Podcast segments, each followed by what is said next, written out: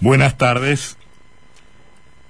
El arte le dedica capítulos y capítulos al azar. En una de sus composiciones, el gran Joan Manuel Serrat recomienda no esperes golpes de suerte, seguirás a su merced. Y en una película de los últimos años, Woody Allen lleva al extremo de convertir el azar, la suerte, en el elemento determinante de una historia y de su desenlace. La película se llama Match Point y vincula justamente eh, la investigación de un crimen, su, su derrotero y su resultado final con una definición de carácter deportivo. Estamos todos muy contentos con, con la victoria de la selección argentina el sábado último en Brasil, que nos sacó de, de, perdedor o por lo menos de no ganador em, en los últimos 28 años. Em, la pregunta es cuánto hay de de trabajo, de mérito, de, de procedimientos, de consecuencia, de coherencia, en ese el resultado final. ¿Y cuánto hay de mm, azar? No, no, no entendiendo el azar como, como la mera suerte, como esa eh, imponderable que hace que una moneda caiga del lado de la cara o de la seca, sino por todo lo demás, ¿no? Por todo lo demás que no es trabajo, mérito, estrategia, disciplina, eh, orden, que permite, al final del camino, si las cosas andan bien, decir esto es producto de todo lo, de todo lo previo.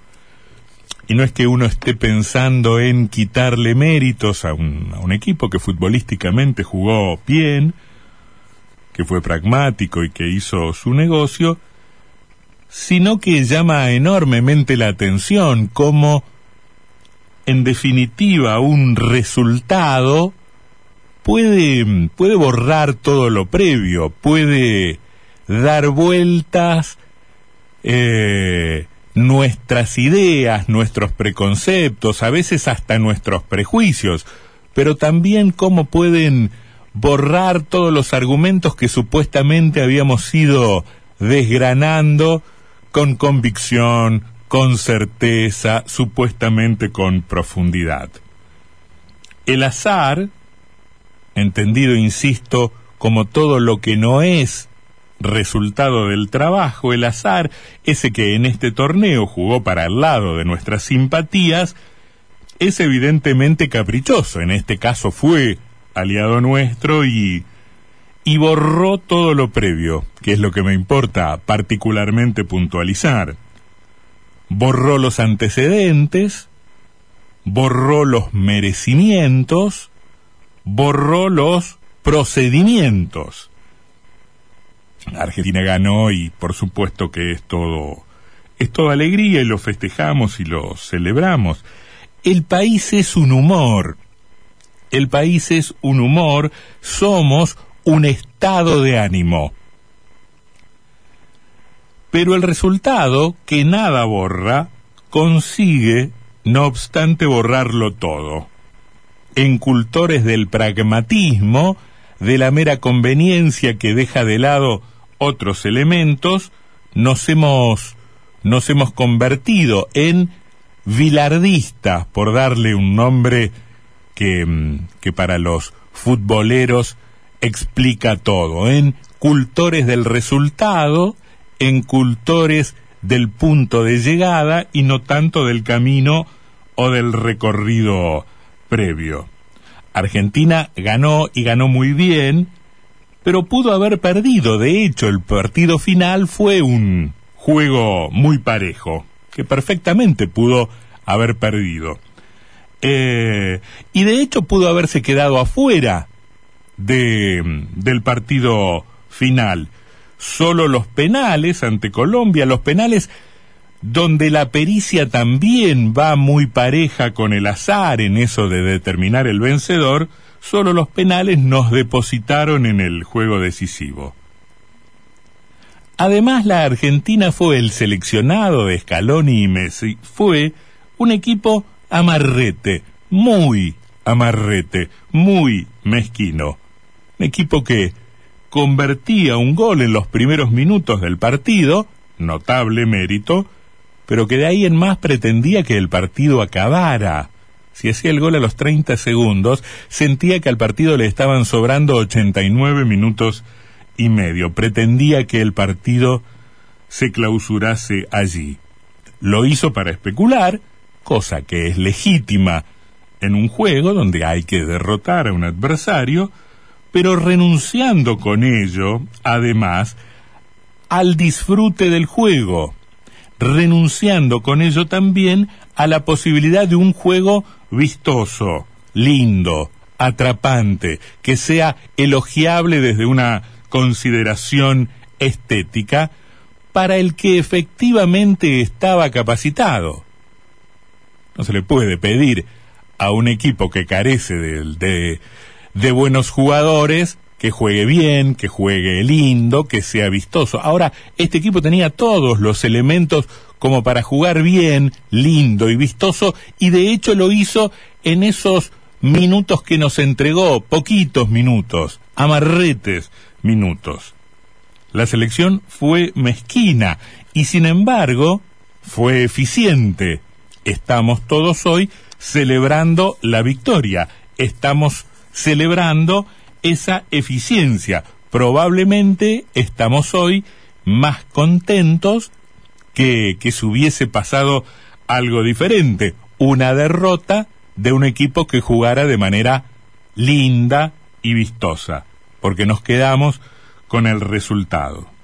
En el plano de los resultados, lo de la selección fue irreprochable, porque la estrategia que adoptó, como no podemos cuestionar una estrategia cuando sale bien, porque la estrategia que adoptó salió efectivamente bien.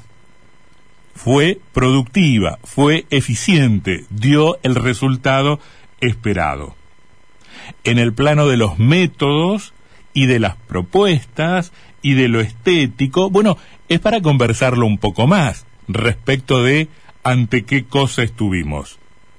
Aunque esa conversación a futuro no borre, no tiene por qué hacer, eh, no tiene por qué hacerlo, no borre, digo, la alegría extendida de una victoria deportiva que se venía demorando. Más, lo sabemos otra vez, otra vez, los triunfos borran el pasado. Y sin embargo, no deberían cambiar nada, no deberían cambiar nada porque no se reescribe la historia y sin embargo lo cambian todo. Todo lo que tiene que ver con el juego en sí mismo y con lo que está afuera del juego y con las decisiones que se adoptan para que al final haya un resultado.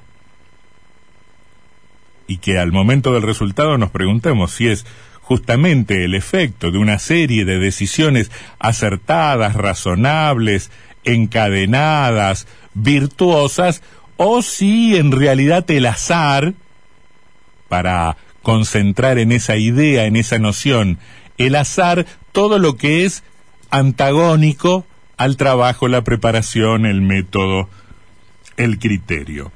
Eh, el entrenador es evidente que le fue muy bien, que nos entregó un resultado inédito en 28 años, pero carece de antecedentes, también es evidente, para dirigir a la selección argentina, sino, y no solo eso, carece de antecedentes para dirigir a cualquier equipo de primera, llegó al lugar con un procedimiento que cualquier barra de amigos de la escuela secundaria impugnaría por falta de códigos, por escasas lealtades, por inescrupuloso.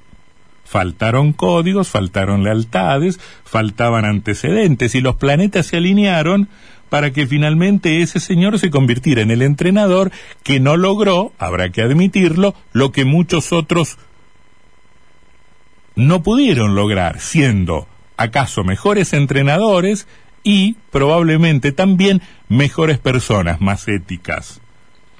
Eh, ahora, todo eso se borra, insisto, con la victoria, que sin embargo no reescribe el pasado, no reconvierte el pasado, pero tiene el enorme mérito, para quienes no se preocupan por el asunto, de borrarlo todo, o desdibujar lo anterior, cosa que es una ventaja cuando el pasado no es tan prolijo, no es tan prolijo.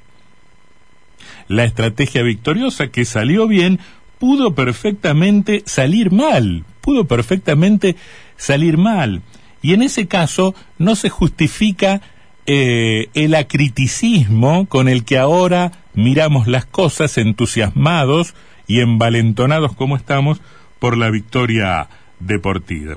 deportiva. No hubiese cambiado absolutamente nada porque las cosas no cambian tanto, tantísimo por el resultado final y sin embargo salieron bien, porque estamos festejando un efecto, festejando un resultado, festejando una posibilidad que se dio, festejando una ficha que cayó en el pleno, que pudo haber sido absolutamente diferente, pero que fue así, una ficha que cayó en el pleno.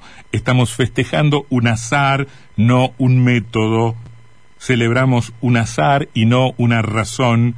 Celebramos un azar y no una causa.